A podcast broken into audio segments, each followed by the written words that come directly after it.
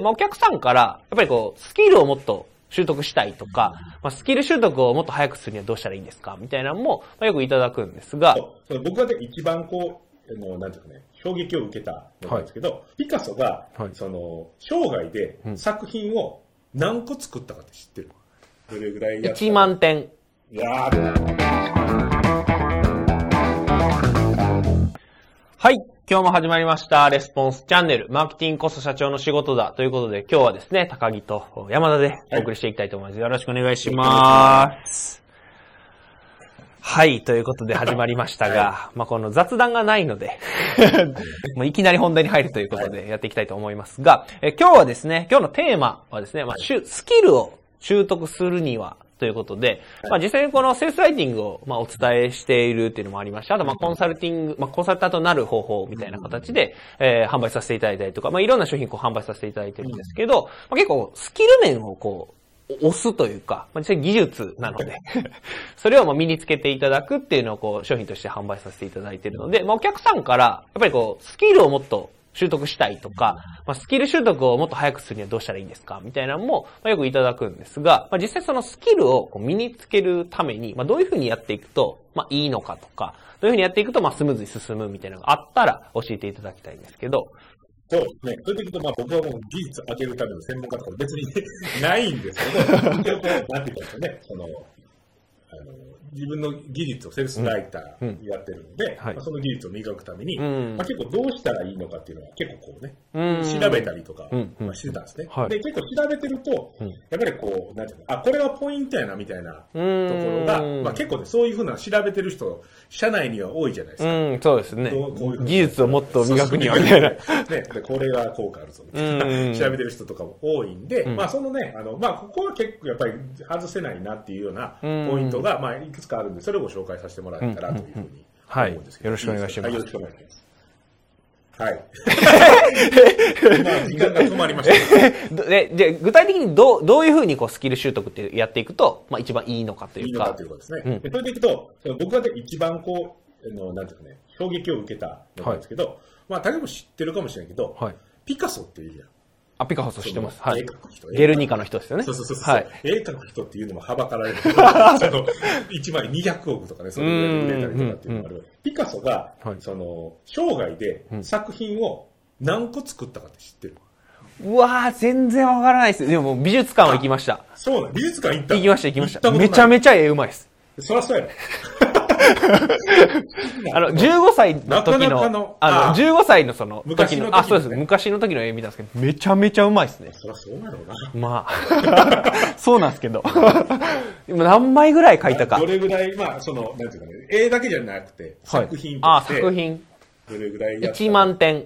いやー、全然違うね。あ、違うんですね。最近調子悪いね。あ、そうですね。その、大幅にア、ホみたいに当ててて大幅に。でそれでいくと、はいあの、ピカソが作ったのは、14万7800作品作ってる14万って、え？んですよ。14万ちょっと待ってください。え？14万 ?1 年に何個作るんですかそうだかそれら92歳まで、ああー、はい。ピカソが。うんうんで、14万なんです。すげえな。で、それでやると、計算すると、1日に4.4作品作る。えぐいですね。いや、やばいね。なんかあの、ヘロヘロモヘジみたいなんじゃないですよねだ。からまあ、こんなんもあるんかも。それを含めてるんすか？わからへんけど、でもそれぐらい、でももう多分のうーんの自分で言ってるのかちょっとわからへんけど、はいその生涯こんだけの作品残したって言われてて、うんで1日4.4なの。まあ半分に考えても、1日2作品でも、すごい凄まじいやん。うんまあ、ゲルニカはもっとかかってると思うけどねでっかい、でっかいやったし、めちゃめちゃでかいですよ。でっかいねめちゃ、この部屋、この端から端ぐらいまであります。この部屋、もう全然伝もう全然わからないですね。はい。確か15メーターとかですかね。あ、横幅はい。それぐらいだったと思うね、。だから、か壁画みたいな感じやもんね。うん。なので、まあ結構ね、そあれはさすがにね、あれやと思うんですけど、でも、それぐらいもうめちゃめちゃ。作ってるんですようん。めっちゃ作ってますね。量がすごいな。うん。で、それで、それと同じような実験で、はい。そのね、まあ、出てきたのが、うんある陶芸クラスでね、はい実験をしたのよ。とで、陶陶芸陶芸っていうのはそのこの、ろくろ回すみたいうな。そうそそうそう。ああ、はいはい。まあ、ろくろ回してるのかどうかまでは知らんけど、多分回してると思う。はいでその陶芸クラスでやったのが、ある実験をして、それは、その陶芸品を出してくれと。うん。で、なんやけど、片方のグループは質で評価しますと。うん1個だけ出してくださいみたいな話。うん。でそれで良かったかどうかっていうのを判断します。うんでもう1個のグループは、たくさん出してくれと。うん。でその量で評価します。うっていうのん。をやったのね。はいそれを確か何グループかう分けてん。やって、はい。で、それで、あのー誰が、誰がというか、どういうふうなのがこう一番いいクオリティのう商品にん。なるかっていうのをやったら、全部が、あの全部やったかな、そのこ量でうん出してくれって言ったところの方が、はい。あの質が高いものが結局1位になったのがそっちばっかりみたいな話。へえ。めっちゃ意外よ、僕はこれ見うん。うん。うん。うん。で、要はこれ質をたくさん、あの質を求めてちょっとのものをやるよりも、うんで量をね、うあん。のたくさんやって、でうんここで言ったら確かにその失敗から学んで、いっぱい作って、うん失敗から学んでどんどん上手くなっていったみたいなうことがそんの。書いてあったと思うんだけど、はいでそれでやるとこう、やっぱりずーっと一個のものをめっちゃちゃんと作ろうと思って、ずーっと集中してやるよりも、うん。その量をね、うん。たくさんこなして、うんで、フィードバックもらってうん、やるっていう方が、あ、いいよみたいなね、うん。いうのがこう、うん量なんかで、うん。うん。ピカソもすごいね。ピカソの量はすごいですね。すごいな。うんで、僕はどっちかというと、こう、なんか、一個の質をじっくりこうね、うん。先生ターとかも、とか思いながら、ずーっとこう、温めといたのをドンみたいなのをやる方が、うん。個人的にはうん好きなんですけど、この理論でいくと、んそれやるのは最悪なんです。うん。確かに。その。じゃないですかうん。うん。うん。でで、技術をみ磨くためのね、その本とかっていうのがあるので、どういうふうにやっていったら、そのはい。なんていうんですかね、あの技術を高めていけるうん。本とかはい。があって、それバーって見ていったのが、うん。見ていって出てきたのが、その、いろいろあったのよ。はい。ちょっとずつやっぱり違う。う例えば見本をちゃんとね、こう、うん。自分にとっての見本を見つけて、それをちゃんと真似するというか、うん。いうのが大事だよっていうのがあったりとか、あとはちゃんとその自分より上手い人にね、うんその人とかにうん指導を受けるとか、うん。思んないことでもめっちゃちゃんとやるとかうん。うん。あと、なんか成功体験をちゃんと途中でうん味わえるようにするとかっていうのが、まあ、いろいろこう、わーってあったんだけど、うん全部に共通してたのかと。はい。それが僕が見た中で、はい全部に共通してるのが、うん反復継続して行動できることと、うんフィードバックをやることだった。ほでこれなるほどが全部に共通してた。ー。うん。だからこう、おんずーっと同じことをある程度すると。うん。まあ、ずっとって、まあ、その、そのまた上手くなったらまた違うことをやるんだけど、この反復継続してやるっていうのと、うん。ちゃんとこう、それに対してうまくいってるのか、ダメなのかっていうフィードバックをもらうっていうのが、うんその全部のやつやっぱ書いてたうーん。なるほど、なるほど。の。で、あるコーチの人がやっぱフィードバックに関して言うと、うんフィードバックをもらわんとやるのは、これ結構有名かもしれないけど、うんあのこの辺、膝の上ぐらいまで膜を張った、膜がある状態でボーリングをするようなみたいなうんね、よく言うんですよ。で、これやってるとどういうことが起きるかっていうと、うんもう雑にやるように絶対なる。うん。わからへんから。うん。っていうふうなことを言ってて、だからフィードバックが絶対重要やみたういな。ことをが書いてあって、うんで、で、それをそうかっていうふうに思って、で、まあでもなんとなくね、自分やったら見本とかね、うんその大事かなとか思ってたんですけど、社内にね、そのセールスライターの人いるじゃないですか。で、それでいくと、やっぱり、その、レビューをね、うん。そうですね。しっかり受けに来る人というか、うんまあ、レビューをね、受けに来たら、ダメだって大体、うん。なりますね。言われるんで。メンタルがこう、うん。うん。先生がこれどうでしょうって言って、うんいや、全然あかんなって、うん大体このね、うん自分に上手い人に持っていくと、言われる。うんまあ、で10回2回ぐらい、おいいいなって、そういう感じで、そのメンタルは基本やられると。そうですね。メンタルがブーンってなるんやけど、はそれをガンガンこう、恐れずにやってくる人の方が、うん。どう考えても成長してるやん。まあそうですね。で、こう必死にこうさずっとやって、うん。で、シュッとこう、たまに持ってくる人、うんなかなか上達しひんやん。うん。うん。だこう、一個にね、集中してやってるっていう方に近い。うん。は全然やっぱり上達しにくくて、うん。で、あ、そう、でも確かにそうかもなと思って、うん他にもね、こう、なんですかね、コーチに修修正点を教えてもらうっていうのフィードバックの方法にもいろいろあって、うんその、コーチに修正点を教えてもらうっていうのでもいいねんって。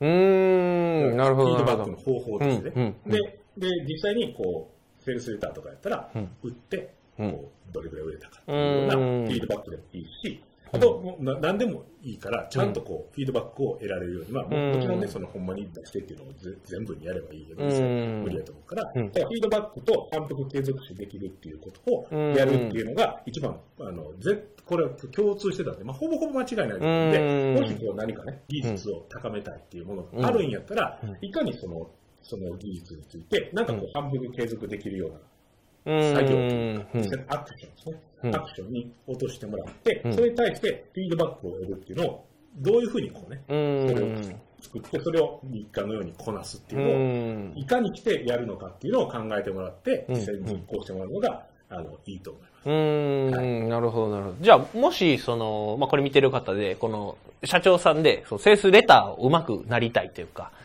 広告書くの上手くなりたいっていうやったら、具体的に、どういう、こう、反復をすると、まあ、いいのかみたいなのあったりしますか？エグストレーターではちょっと、詳しいいろいろあるんですけど、はい自分がやってるやつで、うん例えば、あの、まあ、PPC 広告とかをもしやったはずだったら、うんはいガンガン出せばいいと。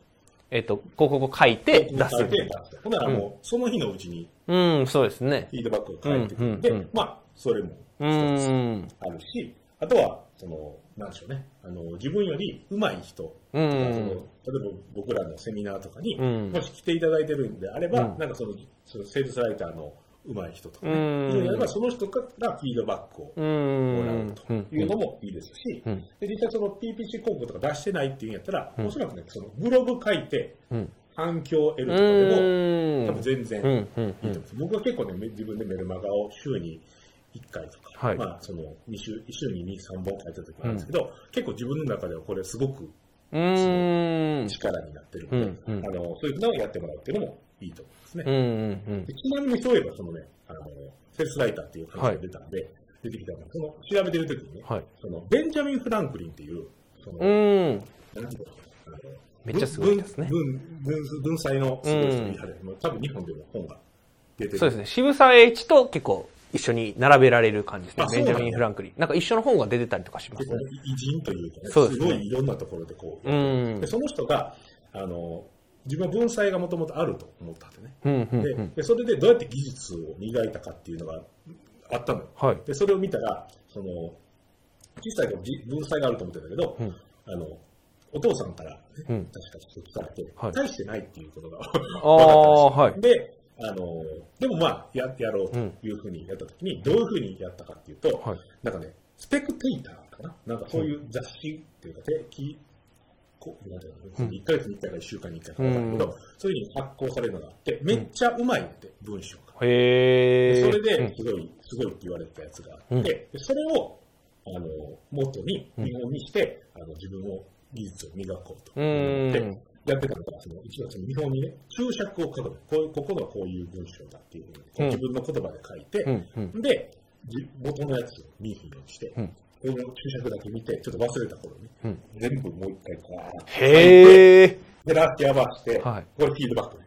照らし合わせて、うんどこがこう、どうなんやっていうのを分析してっていうのをやって、うんで、それやってたら、自分には語彙力がないいうのが、だから言葉のね、ボキャブラリーが少ないと。うんだからこう、あかんっていうのが分かったから、それで詩を書いたら、うん。あのボキャブラリーがね、う増えるんん。ちゃうかと思って、はいでそれでももともとそのスペクテーターのやつを、はい。全部その韻文やったかな、その韻韻を踏むようなう文章をん。自分で直して、はい。で、わかる、ちょっと忘れたぐらいに、もう一回、その、元の文章、それを見て、元の文章に戻すっていうやつを見て、こうで、こうやって照らし合わせて、へえ。で、語彙力をつけてみて、で、構成が大事やっていうのが分かって、その構成、ここはあこういうポイントやなっていうのをやって、その注釈また書いて、うんで、ちょっと忘れた頃にそれを並べ替えるみたいなのを、あ。へえ。日課でガリガリやってる。すげえなそれ。聞いて、もう真似しようって無理 それで、すげえ。凄まじすぎて、全然真似できひんなと思ったけど、うん。まあ自分もやらなあかんなと思ったけど、そう同じことはできんなと思って、うん。そういうふうにやったという話があります。うん。もし、もうそれぐらいやりますよっていう。方がおられたら、真似していただいても。結構す、もう忘れたら僕やったら忘れっぱなしですね、多分。そうそう。やばい忘れてくるにというか。すごいっすね。だ。から、まあ、その人はね、ほんまにものすごい人やから、うん。まあやっぱりそれぐらいやってっていうのはあるんです。けど、うん。やっぱこう、あだから日課にしてガンガンやってたとか、うん。日課にしてたとか、うん。やっぱりで、フィードバックちゃんとね、自分でこう照らし合わせて、うん。もうその見本が多分ね、すごくいいから、それでも十分いいフィードバックになってると実践でやってたところなんで、やっぱりそういうふうにこう、自分の、こう、なんですか、磨きたい技術うっていうん。のに関しては、その、毎日こう何か日課にして、あの反復継続できるようなことを決めていただいて、うんそれから、それに対してフィードバックを得られると。まあ、うんでしょうね、職仕事とかで使うものやったら上司からね、うフィードバッん。クもらってもいいと思います。うん南からのフィードバックがもらえるような環境を作ってもらって、うんガリガリやってもらうっていうのが、うんおそらくこう、スキルを上げていくのに非常に有効だというふうに思いますね。はい。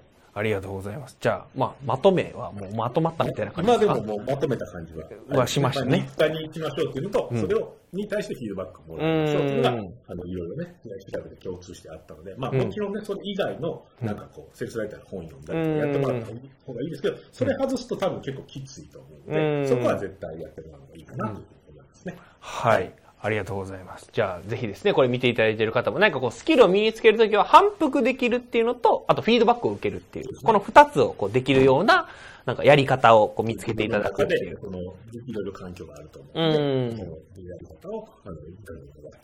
うん、うん、うん、うん。ありがとうございます。ではですね、本日のレスポンスチャンネル以上で終了となります。最後まで聞いていただいてありがとうございました。最後までご覧いただいてありがとうございました。ぜひですね、いいねと、あとチャンネル登録ですね、えーしていただければと思います。あと、質問だったりとか、コメント、概要欄の方にですね、お待ちしておりますので、ぜひ、質問、コメントしてください。